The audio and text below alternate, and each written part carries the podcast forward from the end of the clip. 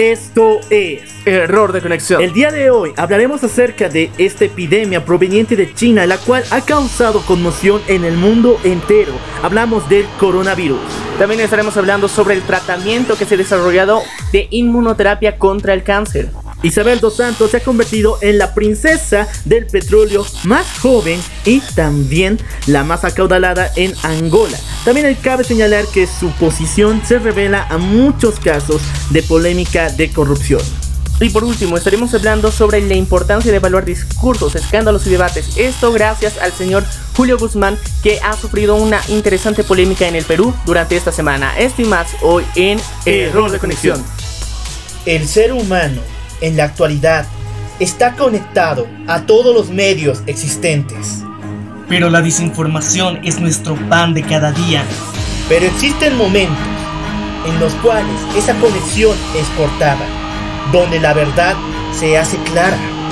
A estos momentos se los denomina error de conexión. Bienvenidos a la verdad sin filtro.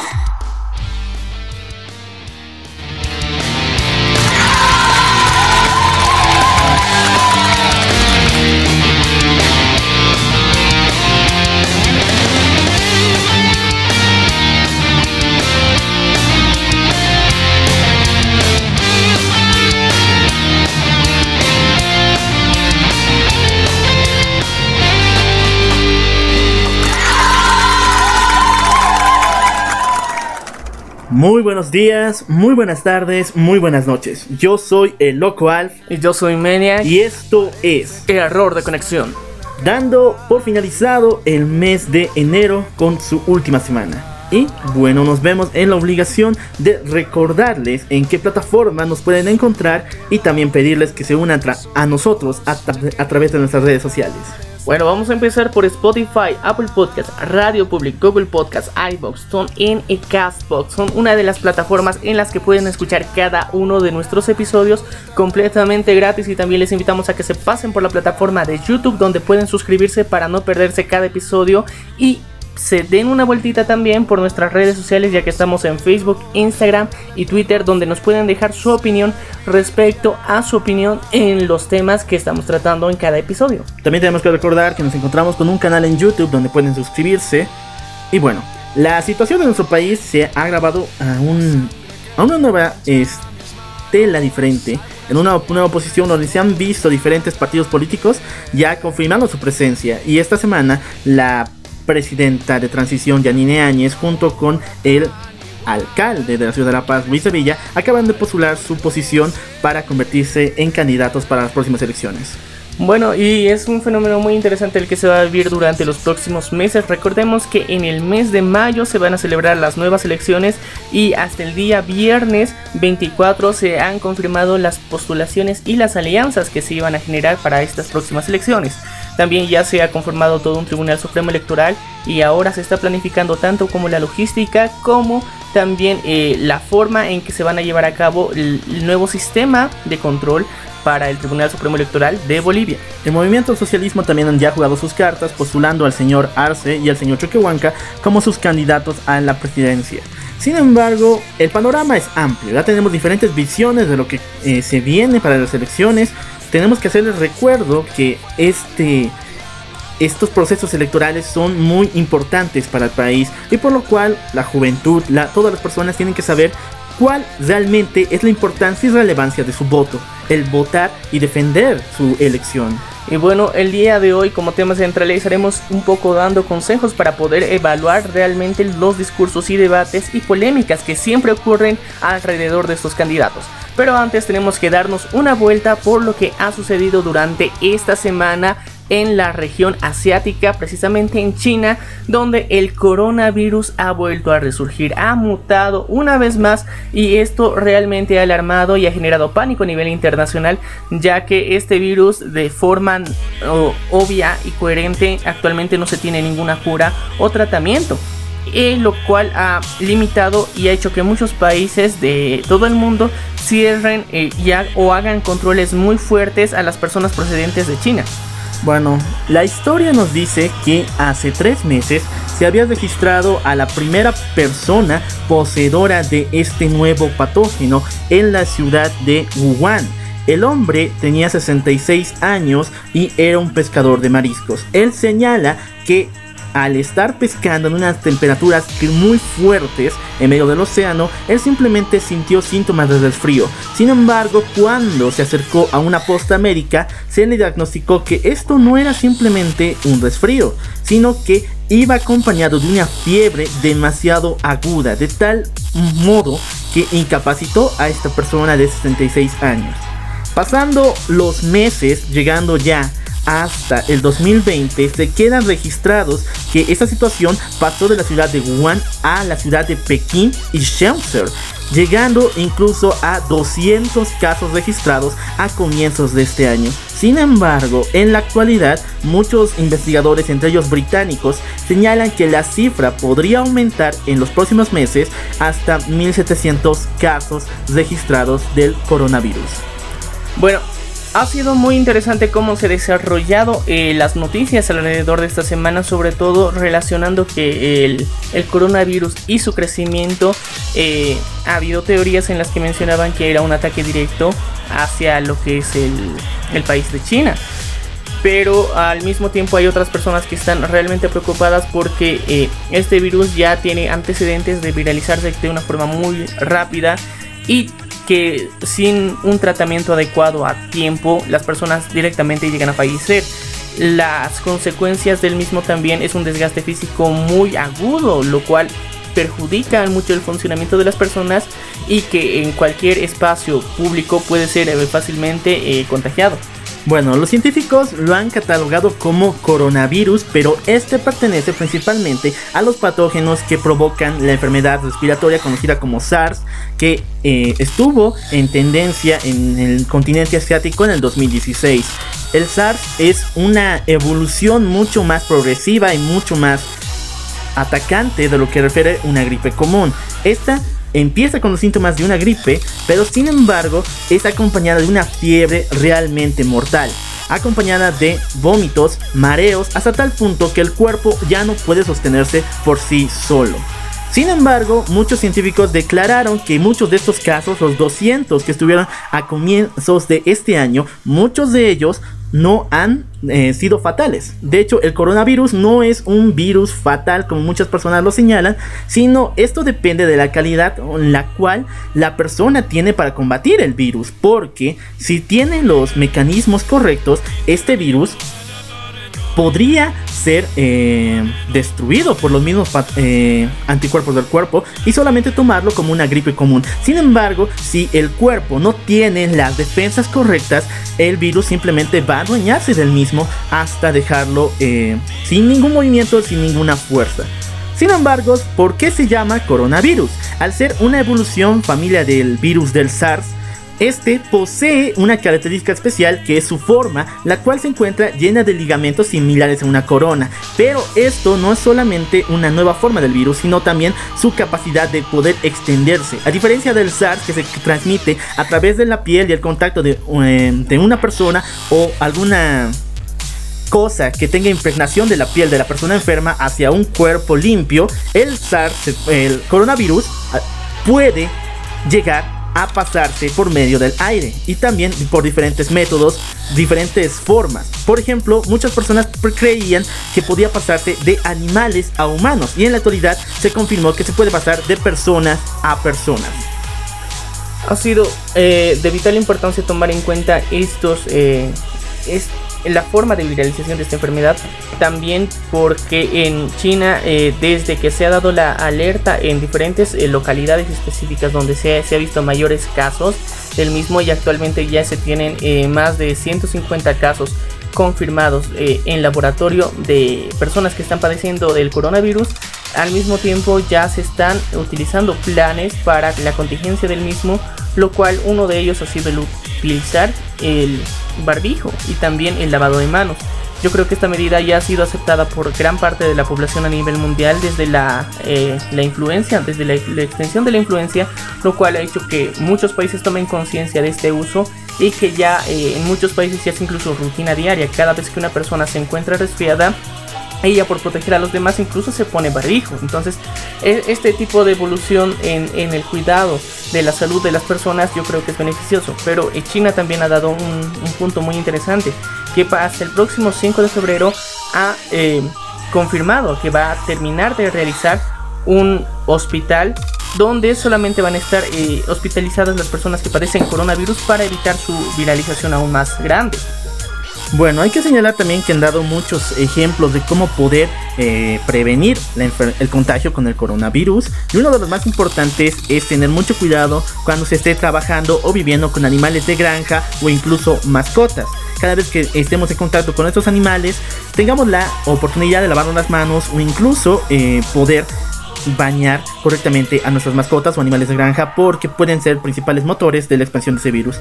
Sin embargo, muchas personas eh, elevaron el grito al cielo cuando se enteraron de la expansión del coronavirus pensando que era completamente mortal, como fue el caso del A1H1 o incluso eh, el virus del Zika, y pensaron que era una nueva pandemia. Una nueva pandemia mortal. Pero sin embargo, no es tanto así. No hay que estar tan alarmados porque hasta el día de hoy pero esto lo digo con dura, dura crítica también a mí y un dolor muy fuerte. Hay 26 casos confirmados. De los 200 que tenemos en China, ya hay 26 casos confirmados de muerte por medio del coronavirus. Bueno, eh, la relación del coronavirus para ese tipo de finales, eh, uno, como bien lo decía lo cual, depende de tu sistema inmunológico, el cual, digamos, permite avanzar más rápido o más lento, digamos, el proceder del desgaste físico que te llega a generar este virus tomando en cuenta que eh, la fiebre constante, las mareas, los vómitos y los escalofríos eh, en conjunto suman una, un desgaste tanto por eh, tu sistema digestivo, tanto también por el excesivo calor que recibe tu cerebro, todo este tipo de desgaste, y sin una correcta alimentación e hidratación y un tratamiento médico que refuerce tus defensas, sí puede ser fatal. Entonces hay que estar precavidos de todo este tipo de situaciones porque esto podrían evitar que puedas llegar a padecer. Así que eh, a todos nuestros oyentes los invitamos a que refuercen sus defensas para que eviten contagiarse de este virus y al mismo tiempo utilizar siempre lo que sería el alcohol en gel en las manos cuando tengan eh, contacto con cualquier persona para evitar digamos cualquier tipo de contagio. Entonces, y si en tu ciudad o en tu país se empiezan a registrar casos te recomendamos que también puedas salir a las calles utilizando un barbijo como una protección tal vez adicional pero que no, nunca está de más para precautelar tu salud. Y también que sean muy cordiales en desmentir esta teoría de que prácticamente estamos ante el filo de la destrucción humana. Porque hay varias personas en estos 200 casos que hemos confirmado en China. La mayoría de ellos se han podido librar del coronavirus y hoy en día ya están en tratamientos correctos. El punto es que este virus es demasiado contagiable, es demasiado viral. viral en todo sentido, porque ya se había confirmado su presencia en otros países cercanos a Asia, como son Taiwán y Japón, que ellos ya se están movilizando para que este virus no pueda ingresar y están montando operativos muy grandes en los aeropuertos. Sin embargo, también ha llegado a parte de los Estados Unidos, principalmente a Michigan, donde una mujer de proveniente de China vino y tenía este, esta pandemia, pero no ha originado mayores escalas. Todavía no se ha comentado la situación que está viviendo en Estados Unidos, sin embargo ya, ya se ha dicho que ya llegó al país. Bueno, eh, yo creo que también hay que tomar en cuenta como lo sucedido en Bolivia hace algunos meses fue lo que eh, fue el arenavirus también, que se estuvo extendiendo a lo largo de, de sobre todo la ciudad de La Paz y parte del sector de los Yungas donde eh, el gobierno se negaba rotundamente a aceptar de que este, digamos, este virus estaba aumentando y tenía eh, finales fatales y muchas veces lo limitaban la información que salía o los registros del mismo para evitar eh, un caos colectivo. Pero aún así, digamos, lo tomaron de una manera muy irresponsable ya que no tomaron las medidas de seguridad necesarias para evitar el mismo. A diferencia de lo que se está haciendo ahora en, en otros países donde se está tomando lugares específicos donde estas personas sean tratadas para evitar un contagio masivo porque sí, ya en la actualidad incluso muchos médicos han sido igual eh, comprobado que han sufrido contagio del arenavirus, que eh, eran los médicos que estaban tratando a estas personas contagiadas. Entonces, sí es un virus que hay que tener cuidado eh, de cómo se está manifestando, de cómo se puede llegar a expandir, pero tampoco hay que generar una paranoia completa.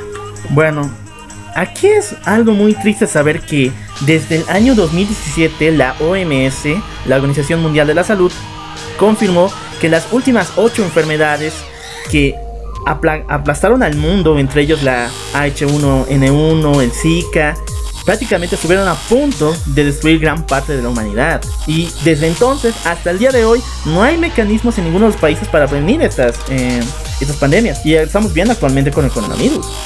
Bueno, las medidas y las contrarrespuestas que se puede dar a este tipo de situaciones eh, no están muy bien planteadas en, la actualidad. Y pese a ser un, peligro latente que solamente simplemente se busca aislar que si bien es algo prudente pero buscar otra forma de solucionar y evitar este tipo de, virus de enfermedades que, se llegan a contraer en diferentes partes del mundo eh, sería mejor informar que las personas evitar todo tipo de, receptores, por ejemplo para el dengue, eh, lo que se estaba haciendo en, en algunas ciudades era evitar que se ponga de forma y se exponga de forma eh, directa contenedores con agua para que este virus no, no, se repliegue más porque en estos lugares anida el, el, el mosquito del dengue. Entonces, eh, este tipo de información tendría que ser constantemente compartida para evitar nuevos brotes de, muchas enfermedades que incluso hay una lista de enfermedades que actualmente se están investigando, que no han sido tratadas y que se están originando en África también. Entonces, imagínense que personas que tanto de la India como del África que pueden llegar a tener un contacto mínimo con la enfermedad del coronavirus, esta pandemia se puede expandir de forma completamente radical ya que eh, recordemos que los índices de pobreza tanto en la India como en el África son mayores, lo que eh, está muy ampliamente ligado a que su sistema inmunológico no es tan fuerte comparado con una persona que tiene una alimentación correcta y balanceada. Entonces, al haber tantas personas que están padeciendo pobreza, extrema y, que al mismo tiempo pueden ser receptores del coronavirus, esto podría hacer que una enfermedad se viralice de una forma muy gigantesca y que llegue a grandes escalas, incluso traspase continentes sin necesidad de vuelos. Así que hay que tener mucho cuidado con este tipo de enfermedades y hay que empezar a tomar en cuenta medidas para prevenir su contagio y nuevos brotes, porque lastimosamente una vez que se detiene, digamos, los casos que se tenían conocidos, ya no se da un refuerzo adicional. Bueno, lo más importante es su opinión y yo lo vuelvo a recalcar. Cuando la OMS dice algo, hay que escucharlo. Hay que escucharlo. Vamos a pasar a otro tema y este es un tema de mucha esperanza, mucha alegría para toda la humanidad, ya que esta semana muchos trabajadores de una universidad en Londres, en, en Inglaterra, hicieron investigaciones y descubrieron células específicas llamado, llamado, llamadas células T dentro del cuerpo humano, dentro de los glóbulos blancos. Estas células T son tan especiales que pueden buscar residuos y partes de biomecanismos, o mejor dicho, células cancerígenas. Sin embargo, estas células no tienen la capacidad de poder eliminarlas. Pero con el uso de ingeniería genética se podría inyectar a estas células T una especie de captador y destructor de células cancerígenas. De esta forma se puede crear un anticuerpo completamente nuevo en las personas para poder vencer al cáncer en cualquier modo posible.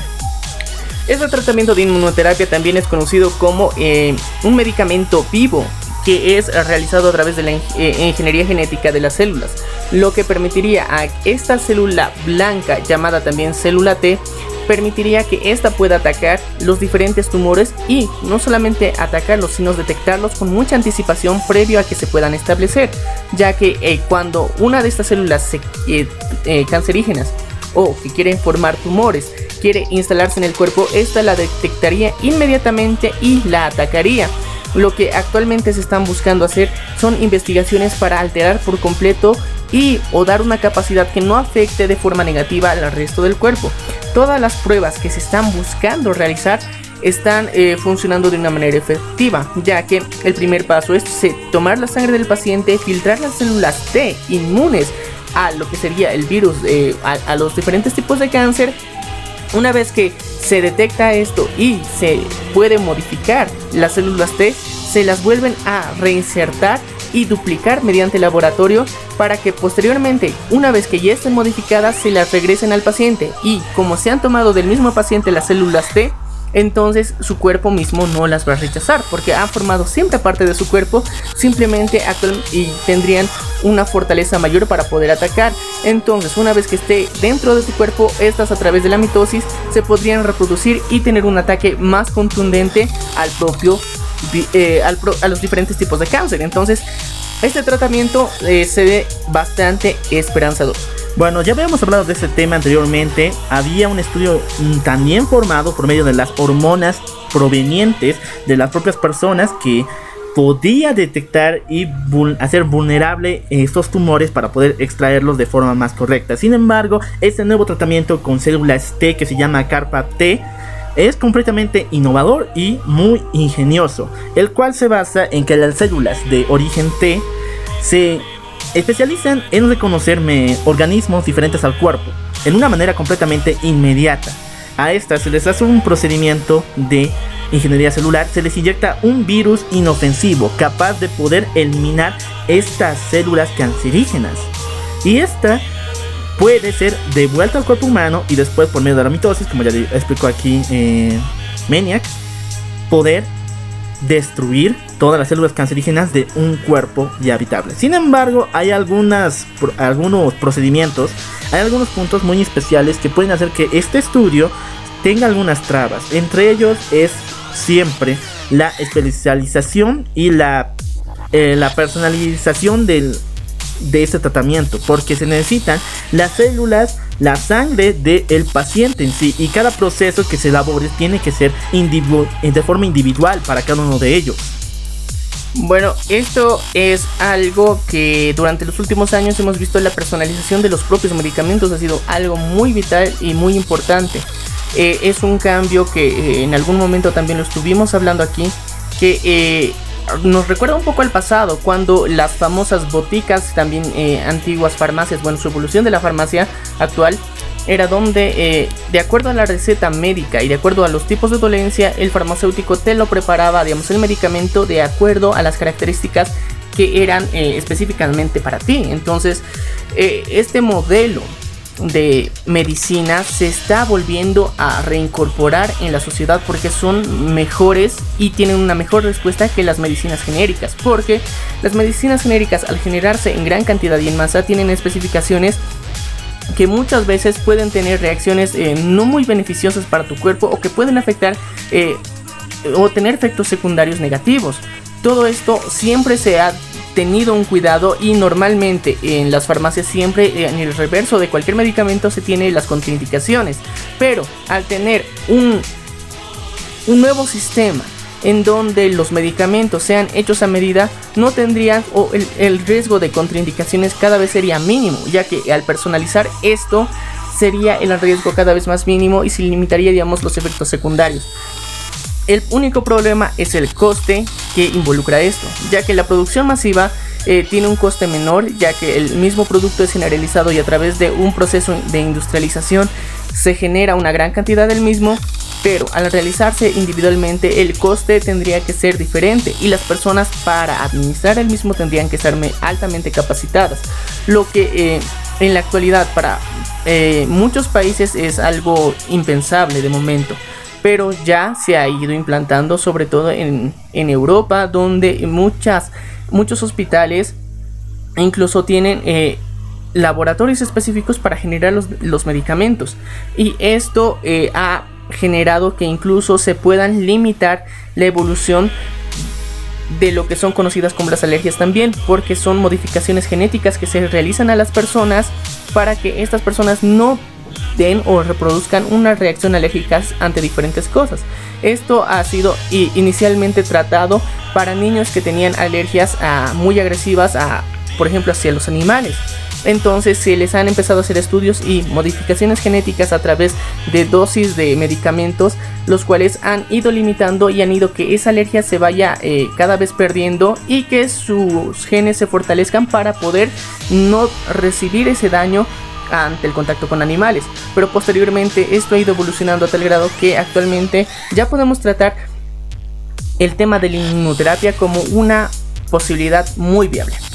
Pero también hay otra traba la cual imposibilita la investigación y posible producción de este tratamiento, que es que aún no se ha podido investigar a profundidad su concepción en humanos, ya que eh, todas las investigaciones realizadas de esos tratamientos se han realizado en animales y todavía falta mucho tiempo para poder eh, ver cuáles serían las principales raíces en los tratamientos en humanos. Bueno, este cambio es también eh, importante, cómo, cómo se tiene que realizar y, y ver la evolución que se tiene dentro de los propios animales, los efectos secundarios y yo creo que también eh, muchas personas que eh, han llegado a conocer esta información, que padecen cáncer, eh, se van a presentar como voluntarios para hacer pruebas en ellos mismos para buscar una solución y una alternativa a este mal que están padeciendo. la respuesta a corto plazo yo creo que poco a poco se va a ir demostrando de forma más eficiente pero sí es importante demostrar que sí ya se están realizando investigaciones las cuales están eh, dando resultados muy prometedores con respecto al tratamiento del cáncer. Eh, esta variedad de soluciones que nos están presentando nos dan un buen panorama a largo plazo, ya que eh, en anteriores episodios también estuvimos hablando de otro tipo de investigaciones que igual atacaban tanto el cáncer como también el SIDA. Entonces, el panorama y la la ingeniería genética que se está generando a través de los estudios y laboratorios que se hacen continuamente nos demuestran que el futuro se ve bastante prometedor. Bueno, ¿cuál es tu opinión respecto a estos temas? Y gracias por escuchar noticias tan excelentes para la calidad de vida de los seres humanos. Vamos a pasar a otra noticia y bueno, no queremos entrar en caso de farándula, sin embargo hay, hay algunos aspectos de esta noticia que son relevantes ante nuestro punto de vista. Entre ellos tenemos que decir que la señorita Isabel dos Santos se ha convertido mediante la, bueno, según la revista Forbes, en una de las princesas del petróleo, ya que ella es hija del presidente actual de la República de Angola. Sin embargo, esta semana fue acusada de asesinato por eh, asesinato de manera indirecta porque un banquero que trabajaba en las cuentas de su familia fue encontrado muerto el día miércoles en la mañana. El señor Nuno Ribeiro de Cula, administrador de las cuentas que maneja la señorita eh, Dos Santos en Angola, fue encontrado asesinado el día miércoles. Por lo cual muchos investigadores, entre ellos igual trabajadores y compañeros de este señor, han criticado que esto fue un mandato de la señora la señorita Dos Santos. Bueno, ah, también durante esas acusaciones se le ha acusado del tráfico de influencias y abuso de bienes sociales, tomando en cuenta que su padre también es el presidente de esta nación, nos demuestra que de alguna forma eh, todo esto podría estar ligado. También la falsificación de documentos, todo esto con el fin de beneficiar los bolsillos de la señorita Dos Santos, que en la actualidad se estima que su fortuna va en más de 2.100 millones de dólares. Entonces todo esto ha generado una polémica alrededor de ella que la señala como una persona que realmente se está aprovechando, uno, del, de la localidad donde está viviendo, del poder de su padre, se podría generar nepotismo también, y la fortuna que está amasando no es 100% eh, pura, como se podría decir, o legal.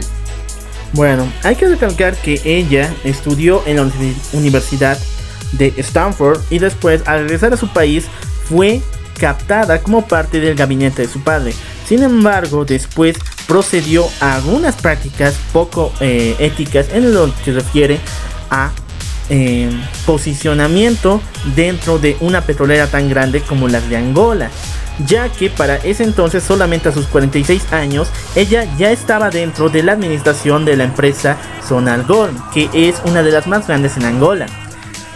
Bueno, esta posición, esta posición le ha garantizado adquirir muchos bienes, no solamente terrenos, sino grandes pozos petrolíferos. Mayormente toda la comunidad que vive cerca de sus eh, plantas señalan que todo es propiedad de la señorita Isabel, lo cual es extraño y hasta cierto punto podemos decir que hay un nepotismo total en estas actitudes que ella está tomando.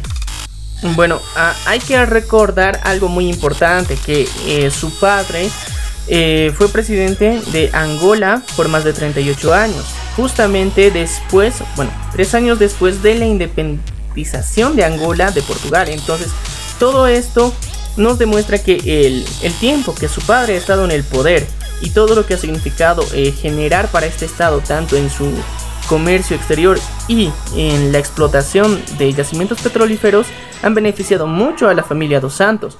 Y esto eh, nos demuestra y nos eh, reafirma que el tráfico de influencias que es capaz esta familia es, enorme realmente y que su importancia y relevancia a nivel internacional ya está más que consolidada, tanto en en Turquía, en, en Dubái por ejemplo también, y en gran parte también de Estados Unidos, donde se los conoce ya como personas que tienen un gran poder adquisitivo y que las empresas que ellos están manejando actualmente sí pueden tener un significativo peso en lo que sería la exportación e importación de estos recursos. Ella se ha manejado siempre en el ámbito político junto a su padre como una defensora de los derechos de la mujer. Ha montado muchos proyectos en los cuales brinda oportunidades a las mujeres dentro de Angola de poder ser emprendedoras o incluso luchar contra la violencia a la mujer. Sin embargo, la imagen que ella posee es mucho más grande de la que se figura en su país, porque en el mundo entero se tiene concentrado de que ella es una de las mujeres más poderosas del mundo entero, y no solamente en ingresos, sino también en el sistema de poder político que posee en Angola. Eh, y realmente los negocios en los que han invertido la familia Dos Santos y principalmente eh, la esta señorita han sido tanto en energía en lo que sería eh, la administración de Sanagol, una petrolera estatal de Angola, y también en Gaip Energía, que es, esta petrolera está situada en Portugal. También dentro de la banca, en el Banco BIC de Angola y también en el Banco BPI de Portugal. Entonces la relación que es constante y vemos una constante aquí que tanto en Angola como en Portugal, una relación constante después de la independencia que tuvo Angola. Eh, la familia dos Santos está muy vinculada con Portugal. También en la telefónica es eh, propietaria del 25% de Unitel, una telefónica móvil de Angola y es propietaria de, la, eh, un canal televisivo mm, por cable que es SAP TV, la cual también posee una gran propiedad del mismo y otra, otro canal televisivo de Portugal que es SGPS. Vemos como la fortuna de esta señorita realmente es enorme y está muy vinculada tanto con Angola como con Portugal. Las múltiples inversiones que está realizando durante todo ese tiempo y pese a que durante las últimas elecciones su padre ya no se presentó y ya no es presidente en la actualidad de Angola, eh, su influencia sigue permanente ahí. Bueno, tenemos que recalcar la muerte del señor eh, Nuno de Ribeiro, que es el contista, o mejor dicho, la persona que estaba manejando los, la, los datos respecto al avance económico de su familia Los Santos. Y fue encontrado muerto el día miércoles. Entonces esto ha levantado la polémica. Entonces, ¿por qué la familia Dos Santos quería muerta a esta persona? Bueno, entre ellos se han visto una gran fuerte inclinación a la malversación de fondos, investigaciones en las cuales se pedía al señor Nuno que pueda declarar mediante datos todas las acciones que estaba tomando la señorita Isabel y su familia. Sin embargo, antes de producirse esta declaración, se encontró su cuerpo, lo cual avala todas las teorías que teníamos muchas personas respecto a la posición y cómo están usando los fondos del país de Angola y también cómo está ingresando ese dinero de, de esta petrolera estatal. Bueno, ah, yo creo que hay que tomar ambos lados de la moneda. Uno es que los casos de y vinculación con fraudes eh, estafas, malversación de fondos eh, y tráfico de influencias que está realizando la señorita Dos Santos, pero al mismo tiempo por el otro lado, como bien lo mencionaba eh, mi querido local, la lucha que de alguna forma representa ella a nivel internacional, ya que ha, mostrado estar a favor de la equidad e igualdad de géneros y también ha promovido que muchos de estos derechos estén vinculados al gobierno de Angola también está en pro de la eh, prohibición de eh, en contra de la prohibición del aborto. Todo esto para generar la seguridad eh, física de las mujeres de Angola. Entonces también ha generado otro estigma dentro de la descriminalización de la mujer en casos extremos que se tenía en la ley de Angola para generar un vínculo diferente en lo que se, se tenía se vivía en Angola, todo esto, estos cambios han, han mostrado un panorama positivo y que alrededor de esta señorita muestren que haya varias personas que lastimen demasiado porque Isabel dos Santos ha representado en la actualidad ser un ícono, uno del feminismo como se podría conocer en la actualidad sin que ella se declare como tal eh, una feminista radical, pero simplemente con el ejemplo ha demostrado que sí es posible y que sí se podría llevar, pero por el otro lado también vemos que eh, las acusaciones eh, en la actualidad y las teorías que se están manejando alrededor no están parando. Y bueno, también esto ha levantado una polémica en muchas investigaciones del New York Times sobre las princesas de países ya concesionados, como es el caso de la, la hija del presidente Vladimir Putin, de varios presidentes africanos o incluso de Estados Unidos, la señora Ivanka Trump, la cual ya heredó su posición en el gobierno y ya tiene una bancada. Entonces, hay que verificar la posición y la, la forma en la que sus padres están manejando la vida de sus hijas. Porque si bien pueden ser eh, de manera obtenida, hay que ver que también detrás de ello hay una figura más grande.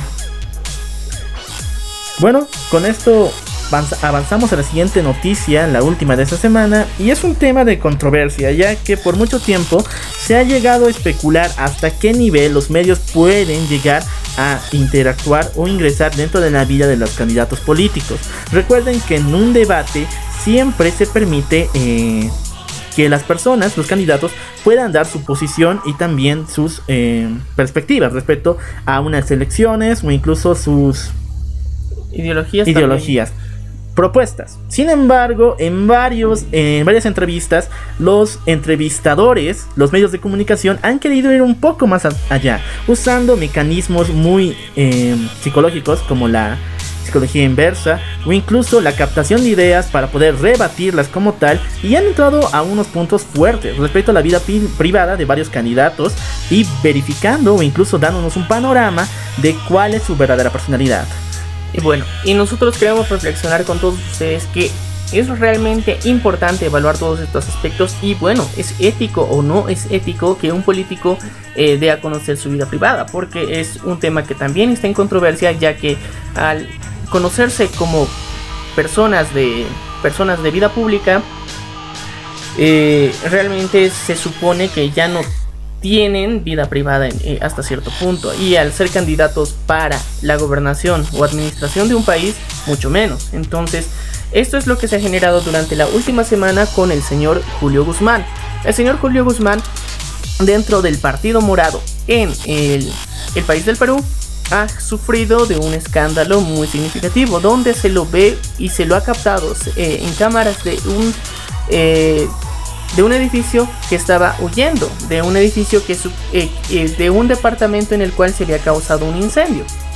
Esto ha generado muchas especulaciones sobre todo al corroborarse que en este edificio donde se encontraba estaba compartiendo una, un almuerzo romántico supuestamente con con una de sus funcionarios de su partido, lo cual ha hecho que este escándalo eh, llegue a una nueva escala y que los medios de comunicación del Perú hagan eh, un bochorno de este mismo asunto. Entonces, eh, en base a todo esto, hemos podido rescatar que muchas personas a través de este escándalo han cambiado mucha de la percepción que tenían sobre este candidato.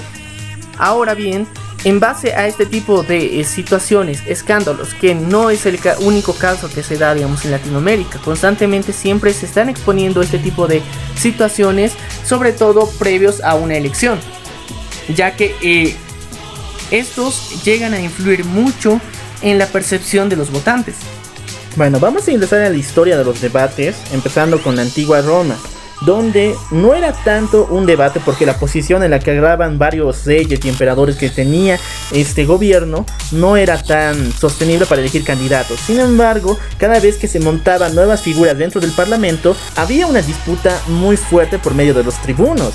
Y aquí es donde nace el sensacionalismo como tal. A los tribunos, a las personas que iban a montar sus propuestas, se los ponía en la plaza pública. Ellos daban a entender sus ideas. Ok, y cada vez que estabas a favor de ellos les arrojabas una moneda de oro. Cada vez que estabas a favor de alguna idea. Sin embargo, cuando no te agradaban algunas ideas de que ellos daban, les arrojabas una piedra en el cuerpo. Y esto ha ocasionado que en muchas ocasiones se verifique siempre ese aspecto de dualidad y de confrontación dentro de los debates. Esto llegó hasta tal punto en Inglaterra donde ya teníamos los debates por medio de cartas entre no me recuerdo muy bien, pero fue una confrontación política muy fuerte entre los derechos entre dos príncipes de Inglaterra, en los cuales se enviaban cartas cada uno entre ellos y al leerse las cartas dentro de los pueblos, la población tenía libre voluntad de matar al mensajero, si es que las cartas no les agradaban o les parecían completamente absurdas. Dentro de las cartas que se enviaban estos dos príncipes había de todo, no solamente las posturas que ellos manejaban o las propuestas que tenían, sino también la vida personal de los mismos. Se calificaban, se montaban a las amantes, a los hijos no natos y cada vez que daba ira, la población la mostraba de manera eh, contundente. Esto llegó después al primer debate televis por radio y después al primer debate televisado entre el señor Nixon contra Kennedy, que es actualmente uno de los históricos de, la, de toda la historia, donde por fin pudimos ver el lenguaje del cuerpo de una manera muy muy clara, lo cual garantizó después la elección del señor Kennedy y delegó a la nada al señor Nixon. Pasando después de ello, en la actualidad, el sensacionalismo ha evolucionado de tal manera que incluso ya tiene un nuevo concepto. No es solamente eh, vender lo que la población quiere de una manera mórbida, como es solamente em, sangre y sexo, como se dice en varios textos. El sensacionalismo es un concepto en el cual se viven las expresiones y las sensaciones que las personas quieren mostrar. Y cada vez que tengas la oportunidad de mostrarlas, tienes que hacerlo, porque es una manera de conectar con tu tele, con tu audiencia. Sin embargo, en la actualidad, el sensacionalismo se ha convertido en una tendencia tan peligrosa y tan manipulable que los medios lo utilizan como les dé la gana. Bueno, durante los últimos años hemos visto diferentes ejemplos en los que actualmente son conocidos también como reality shows, como son un nuevo formato televisivo en el cual se busca explorar de forma eh, más personal la vida individual o vida privada de los participantes dentro de estos shows. Entonces, eh, gracias a este tipo de escándalos, eh, mofas, burlas que se realizan también dentro del mismo, eh, generar más empatía con los espectadores. Y lastimosamente esto eh, cae muchas veces en la parodia. Y todo esto llega a ser muchas veces más perjudicial que educativo. Porque eh, todo este tipo de sensacionalismo simplemente es atraído como carne para que las o, o, cebo para que los cuervos supuestamente lleguen a este lugar y lo consuman. Bueno, hay que hablar igual de los debates televisivos, cómo están utilizando nuevas dinámicas, como es el caso de el talk show. Y esto es algo muy novedoso, lo vi yo en Perú a comienzos del año 2012, cuando ya estaba de moda este asunto, en el cual se montaba una tarima donde estaban los dos candidatos presidenciales. Había un conjunto de panelistas que eran personalidades de la televisión destinadas a preguntar preguntas respecto a ello. Y se organizaban los debates, respondiendo a las preguntas de los panelistas. Sin embargo, esto evolucionó de tal manera en que muchos talk shows llamaban a verdaderas personalidades en la política, las cuales no solamente ingresaban dentro de la psiquis de la, del candidato, sino dentro de su personalidad, revelando varios aspectos dentro de esta, dentro de esta mecánica. Hemos visto muchas, muchas historias graciosas, pero al mismo tiempo muy bochornosas de candidatos, principalmente en Estados Unidos, eh, muchos candidatos a las gobernaciones de su país terminaron en peleas y en conflictos violentos contra los mismos panelistas, los cuales sencillamente dieron a entender varios puntos respecto a la vida privada de esta persona, dándonos siempre esa figura entre si son mucho más reaccionarios o son mucho más pasivos, porque hasta ese punto puede avanzar un, un talk show de este nivel, si nos muestra si es reaccionario o pasivo. Y bueno, también esto se ha podido corroborar durante las últimas elecciones en México, donde vimos a Andrés Manuel López Obrador y eh, sus contrincantes en ese momento eh, tener debates que en vez de irse a las propuestas políticas que ofrecían cada uno de los candidatos, se agarraban de situaciones de la vida personal de cada uno de ellos, donde no faltaron insultos improperios y eh, de forma televisada a nivel nacional, lo cual de alguna forma generó un contrapeso para las elecciones que se celebraron durante ese año también. Em, lo que podemos rescatar de todo esto es que a medida de que va pasando el tiempo, las eh, capacidades de los propios políticos tienen que ir mejorando. respecto a las situaciones que se van presentando, porque el ojo público cada vez eh, se genera y se nutre de nuevas herramientas para generar y darse cuenta de qué están realmente generando estos políticos. Y bueno, el último caso que estamos hablando precisamente el día de hoy nos ha demostrado que el señor Julio Guzmán ha sido eh, parte de una entrevista donde este presentador de esta cadena ha generado una sinergia diferente en la que se podría tomar como hostil, pero eh, ha sido una respuesta coherente al mismo tiempo a, a, los hechos que estaban sucediendo en ese momento, tomando en cuenta que unas elecciones se encuentran tan próximas y que esta persona, eh, al ser un candidato, evitaba y evadía completamente las respuestas, tomando en cuenta que cualquier persona o político que demuestre que quiere evadir las respuestas puede ser un, indicio claro de eh, futura corrupción en la que se escondan archivos, documentos de vital importancia para el país que durante su gestión esta persona puede ocultarlo.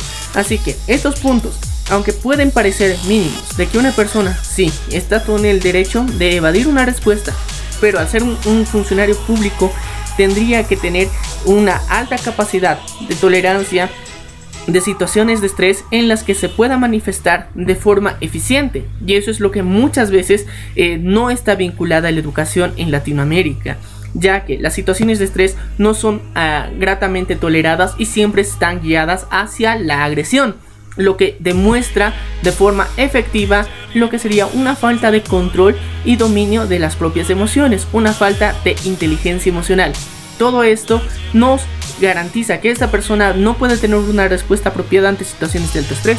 Pero también aquí viene un punto que hemos recalcado anteriormente con el señor eh, Luis Muñoz, que es las reacciones de las mismas personas que ven en sus debates. ¿Por qué?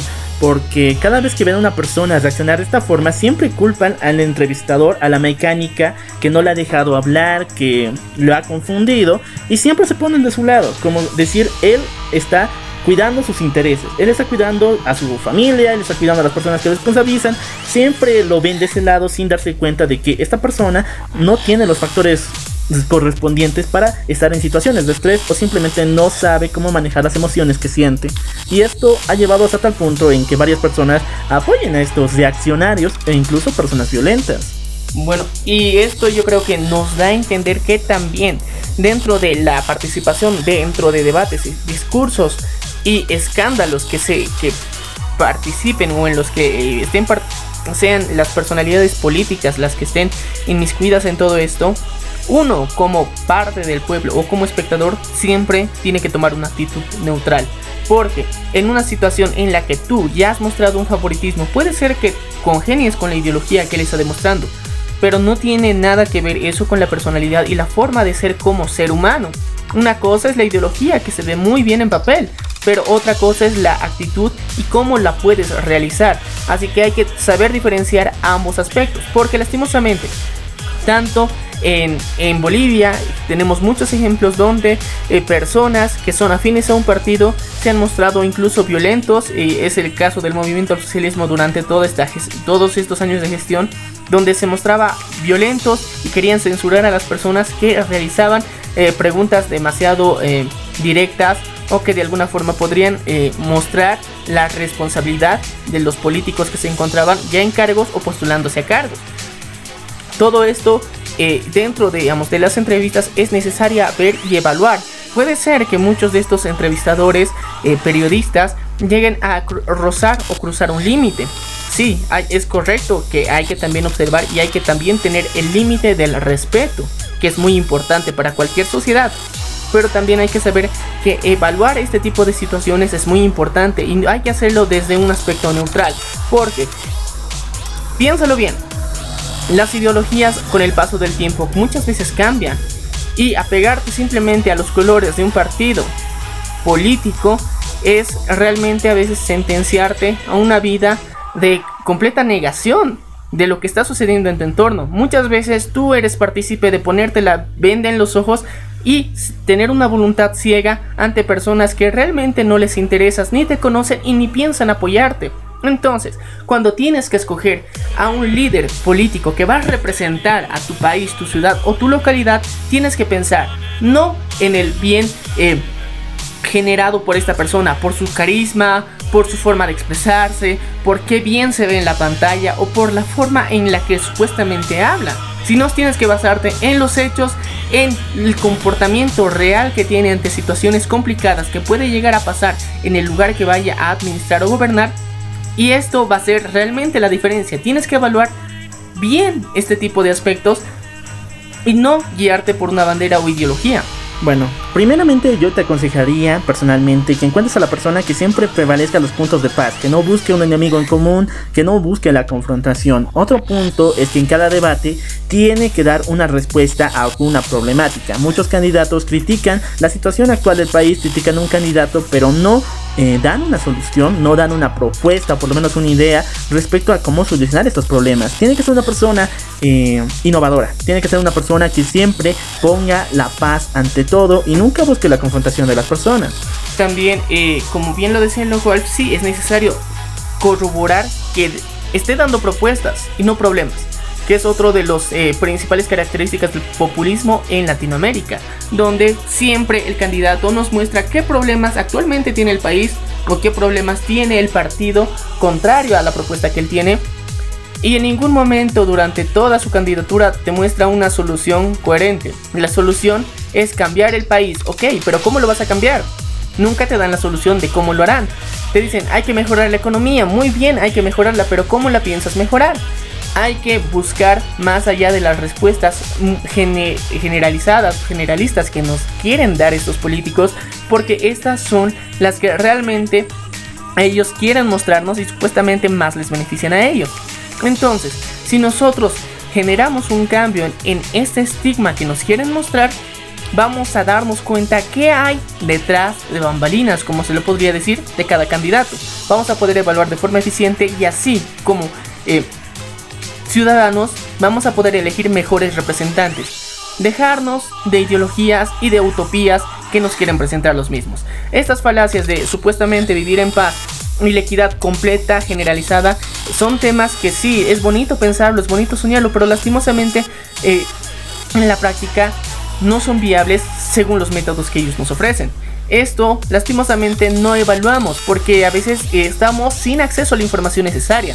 Muchas veces eh, estas personas se aprovechan de la ignorancia de las personas, que ha sido el caso del populismo en Latinoamérica, donde se han aprovechado de personas que no tenían los estudios ni la capacidad cognitiva necesaria para analizar todas sus propuestas. Entonces, en base a esto, muchas personas se aprovecharon de estos... Eh, ignorantes como tal, porque la ignorancia solamente es un estado que puede ser superado gracias a la información. Recordemos que esto no puede ser utilizado como un, eh, un denominativo peyorativo. Pero eso ha sido el pan de cultivo para que políticos corruptos se instalen en el poder en Latinoamérica en general. Así que nosotros queremos evitar que esto suceda en otros países y si está pasando puedes ponerle tú un alto, ya que tu voto en cualquier tipo de elecciones sí es importante y sí puede marcar la diferencia. Y si más personas como tú se informan, se dan cuenta y buscan la información necesaria y reflexionan sobre cada uno de estos candidatos, más allá de basarse en su carisma su forma de interactuar con las personas o que tal vez en una ocasión milagrosa te haya dado la mano y que eso sea motivo más que suficiente para que supuestamente le des tu apoyo, yo creo que si superamos esas barreras de la ignorancia, vamos a darnos cuenta de que sí, es posible vivir en una sociedad en la que el ver casos de corrupción no sea el pan de cada día. Bueno, Así hemos terminado esta entrega de Error de Conexión. Gracias por escucharnos y les recordamos dónde pueden escuchar otros capítulos en diferentes plataformas. Bueno, también estamos presentes en la plataforma de Spotify, Radio Public, Google Podcast y no se olviden también seguirnos en nuestras redes sociales, estamos en Facebook, Instagram y Twitter y si se pasan por nuestro canal de YouTube donde vamos a estar subiendo cada uno de nuestros episodios, pueden dejarnos un comentario de qué les ha parecido este episodio y no se olviden compartirlo. Bueno, yo soy el Loco Al. Y yo soy Menia. Eso fue todo. Hasta la próxima.